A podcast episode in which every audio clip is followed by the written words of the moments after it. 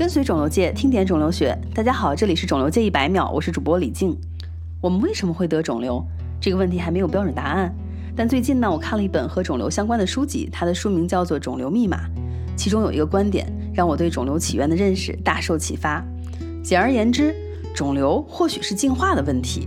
我们人类是多细胞生物，多细胞是由单细胞生物进化来的。那么大约在十七亿年以前，单细胞真核生物就诞生了。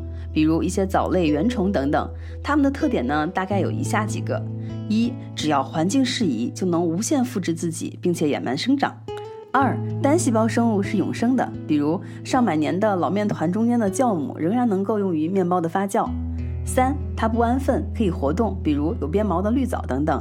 四，因为当时地球上还没有绿植，所以单细胞生物多利用糖无氧酵解产能，而多细胞生物是利用三羧酸循环产生 ATP，效率是糖酵解的十八倍。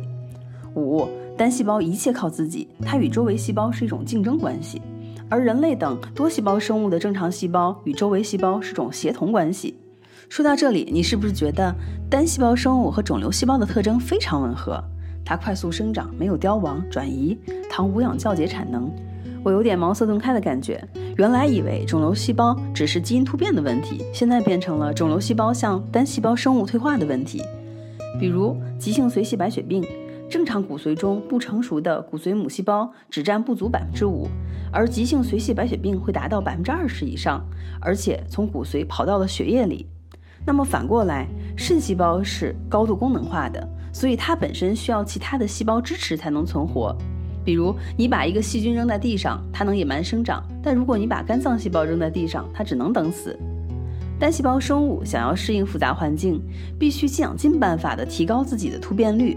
肿瘤细胞也是突变满满，而多细胞生物通过进化出的 DNA 修复机制来防止自身的突变，来减慢这一过程，但并无法从根本上产生杜绝。本期百秒就到这里了，我是李静，感谢您的收听，我们下期见。